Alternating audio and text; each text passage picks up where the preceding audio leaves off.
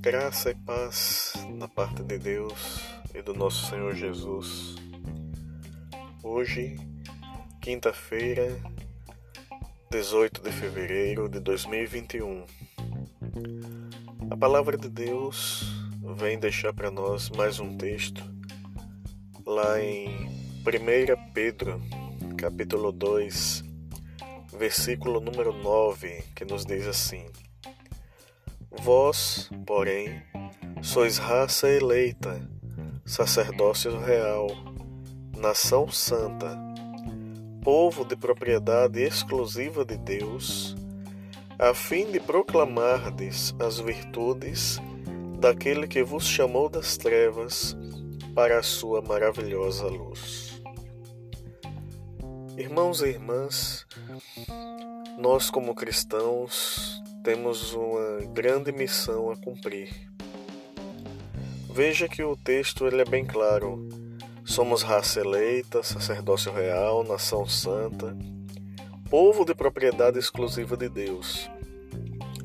Mas isso não quer dizer que o fato de sermos propriedade exclusiva de Deus nos dá o direito de fazermos o que bem queremos, o fato de sermos propriedade do Senhor, de sermos raça eleita, não quer dizer que nós devamos e podemos viver da forma como nós achamos que devemos viver. Nós fomos chamados com um propósito. E o mesmo versículo responde, que é proclamar as virtudes daquele que nos chamou das trevas para a sua maravilhosa luz. Como cristãos, como servos e servas de Deus, nós temos um propósito, que é proclamar o Evangelho, que é anunciar o Evangelho, que é anunciar as boas novas de salvação.